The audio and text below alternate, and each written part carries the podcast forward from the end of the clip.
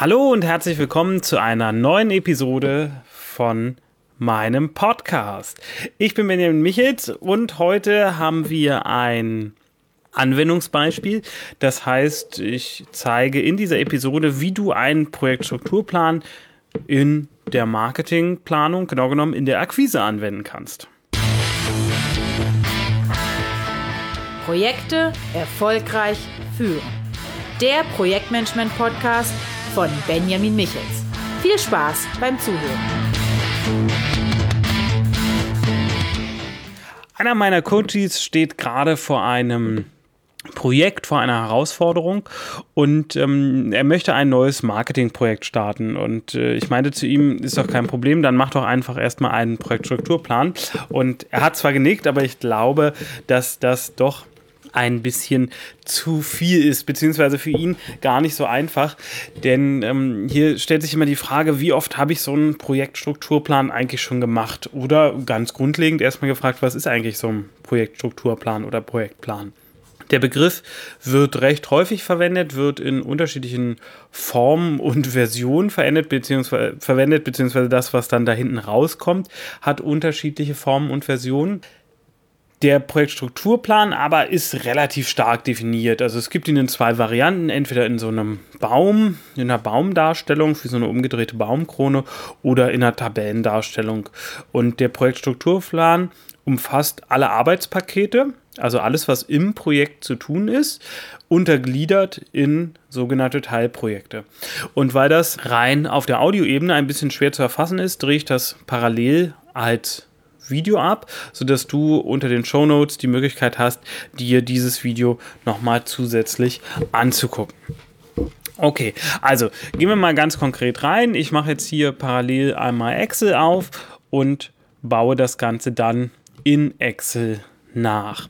Wir gehen also davon aus, dass wir mehrere Teilprojekte in unserem Akquiseprojekt haben. Das heißt, ich nenne das Ganze jetzt erstmal Akquise und darin haben wir meiner Meinung nach ganz grob erstmal drei Teilprojekte. Das erste ist Datensammeln. Das zweite ist dann der Testlauf und das dritte ist die Umsetzung. So ist eindeutig ein phasenorientierter Projektstrukturplan. Das heißt, das Ganze läuft nacheinander. Wir könnten jetzt noch das vierte Teilprojekt, die Auswertung mit reinnehmen und haben damit so eine ganz leichte Gliederungsstruktur für uns schon einmal vorliegen. So, nun heißt es, diese Teilprojekte wiederum mit Arbeitspaketen zu befüllen. Wenn wir davon ausgehen, wir fangen an mit dem Datensammeln, dann brauche ich am Anfang vielleicht erstmal eine definierte Zielgruppe. Das heißt, mein erstes Arbeitspaket ist Zielgruppe definieren. Ich muss mir erstmal überlegen, wen will ich da eigentlich ansprechen, von wem will ich Daten sammeln. In dem Fall ist es ein B2B-Akquise-Projekt, also Unternehmen zu Unternehmen. Das heißt, ich kann auf die jeweiligen Internetseiten gehen und habe die Möglichkeiten, da Daten zu sammeln. Ähm, über die Verwendung der Daten, das lassen wir jetzt mal dahingestellt, also wie das Ganze rechtlich aussieht. Wir interessieren uns nur für die Projektplanung. So, nachdem ich jetzt diese Zielgruppe definiert habe, muss ich im nächsten Schritt vielleicht auch nochmal definieren, was für Format die Daten haben sollen, die ich da sammeln will.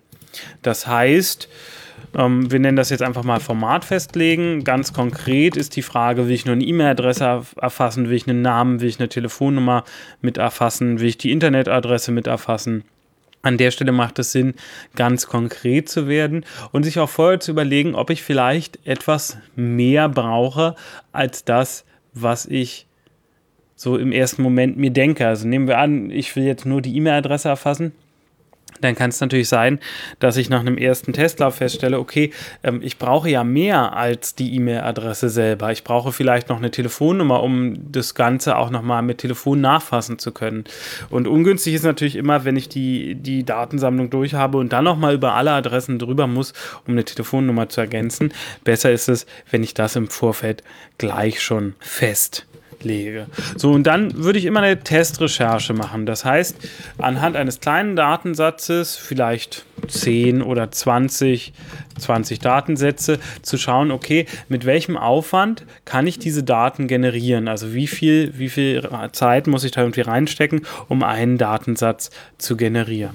Und dann kommt die große Recherche, das ist das letzte Arbeitspaket in diesem Zusammenhang.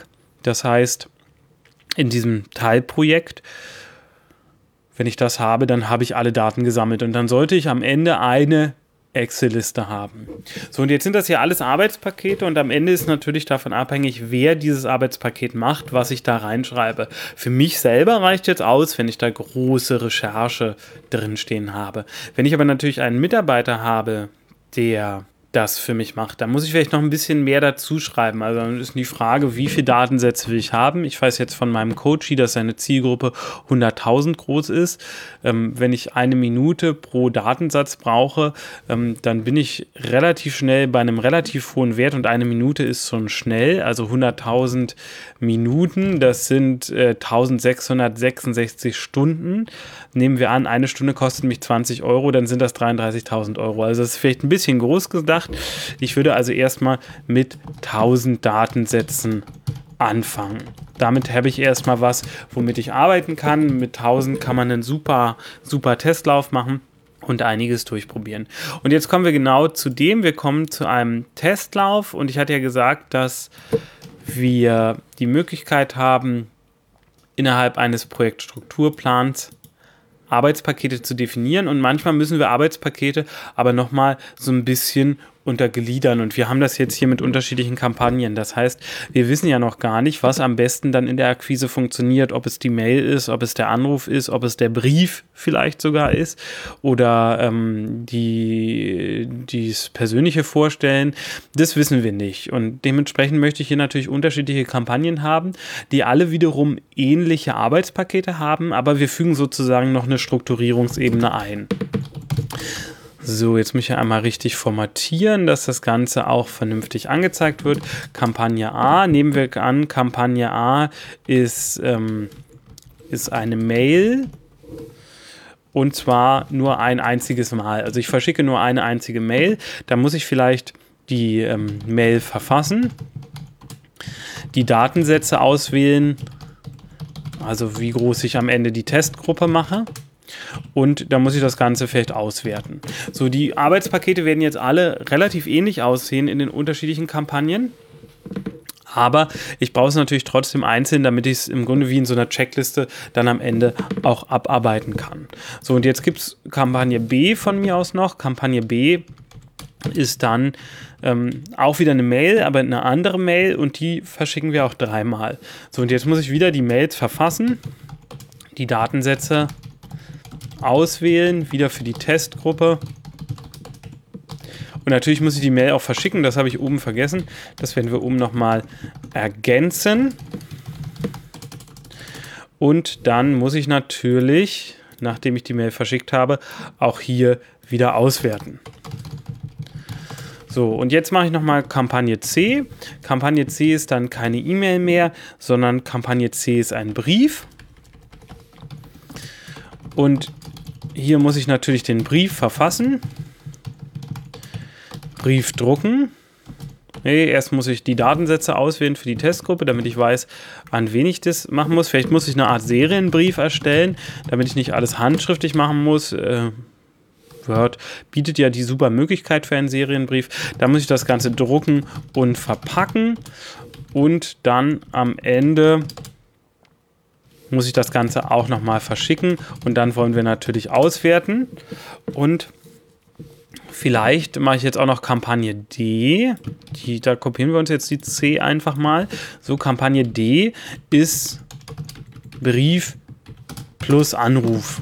Das heißt, wir haken nochmal nach, ob unser Brief angekommen ist. Das heißt, zwischen Verschicken und Auswertung ergänzen wir jetzt in dem Fall den Anruf. Das bedeutet dann, dass wir den Brief verfassen, wir wählen die Datensätze aus, wir erstellen einen Serienbrief, wir drucken und verpacken den, verschicken ihn, rufen nochmal an und werten dann aus. Und wir machen nochmal eine ähnliche Kampagne, das ist dann Kampagne E. Und da machen wir aber nur den Anruf. So, und bei Kampagne E sagen wir auch, wir wählen die Datensätze aus, wir rufen an und wir werten aus. So, und damit haben wir dann insgesamt 1, 2, 3, 4, 5 Kampagnen, die wir allesamt durchprobieren können. Und nun können wir ins nächste Projekt, den nächsten Projektteil übergehen, ins nächste Teilprojekt. Das ist schon ein bisschen schwieriger, weil wir jetzt natürlich etwas, eine Annahme treffen müssen auf Basis von Informationen, die wir so noch gar nicht haben. Das heißt, wir wissen nicht, welche dieser Kampagnen am Ende gut laufen wird und müssen aber trotzdem schon eine Annahme treffen, wie wir in die Umsetzung gehen. Und da könnten wir zum Beispiel sagen, unser Ziel dieser Akquise ist es, dass Sie einen Termin mit uns buchen, einen Beratungstermin. Also richten wir einen Online-Kalender Kalender ein, wo die Leute selbst buchen können. Wir überarbeiten alle Designs. Designs überarbeiten und anpassen, damit die Mails gut aussehen, damit die Briefe gut aussehen. Ähm, wir planen einmal die Struktur bzw. den Prozess, gucken uns das alles an, welche Schritte nacheinander gemacht werden müssen. Dann liefern wir aus und haben dann im letzten Teil Projekt die Auswertung, wo wir wirklich ganz konkret sagen, okay, ähm, ein Arbeitspaket ist die Auswertung. So, und jetzt fällt mir relativ schnell auf, ich habe zwei Teilprojekte, die ich schon relativ gut bestimmen kann. Einmal das Datensammeln und den Testlauf und zwei Teilprojekte, die ziemlich nebulös sind, nämlich die Umsetzung und die Auswertung. Und das führt mich ziemlich schnell zu der Erkenntnis, dass das, was wir gerade machen, ein statischer Projektplan also Wasserfall-Projektmanagement, wie man es auch nennt, an der Stelle gar nicht so sinnvoll ist. Also der Projektstrukturplan an sich ist meiner Meinung nach schon sinnvoll, einfach, dass wir sehen, welche Arbeitspakete gibt es alles zu tun. Aber ich würde das Ganze unterteilen in diese ersten beiden Teilprojekte des Datensammelns und des Testlaufs und ich würde dann dahinter die anderen beiden Teilprojekte sehen, nämlich die große Umsetzung, der große Rollout und die darauf folgende Auswertung. Und die letzten beiden würde ich nebulös so ein bisschen in den Hintergrund packen. Das heißt, wir sind eher im agilen Projektmanagement. Wir machen den ersten Teil, bevor wir den zweiten richtig planen können. Das heißt, am Ende des Testlaufs ähm, würden wir dann uns überlegen, okay, wie kann die Umsetzung jetzt aussehen? Das heißt, wir können uns das Ganze vorstellen, dass das, wenn wir so ein bisschen an Scrum-Logik dranbleiben, agilen Projektmanagement, dass das Ganze als Sprint zu verstehen ist.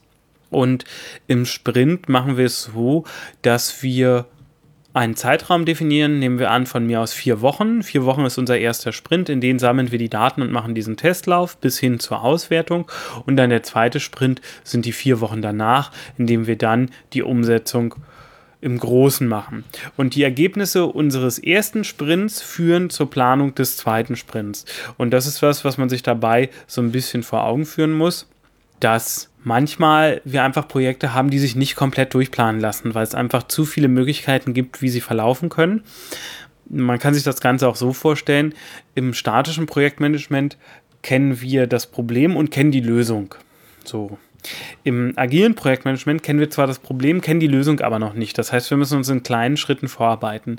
Und deswegen würde ich in diesem Projekt relativ agil bleiben. Es sind zwei Teile aufspalten und erstmal dieses Vorprojekt machen. Man könnte es auch, wenn man es im statischen Projektmanagement versucht, in den gleichen Rahmen zu zwängen, könnte man sagen, das ist ein Vorprojekt mit Testlauf und dann das Hauptprojekt, die große Umsetzung, wird erst geplant, wenn das Vorprojekt abgeschlossen ist.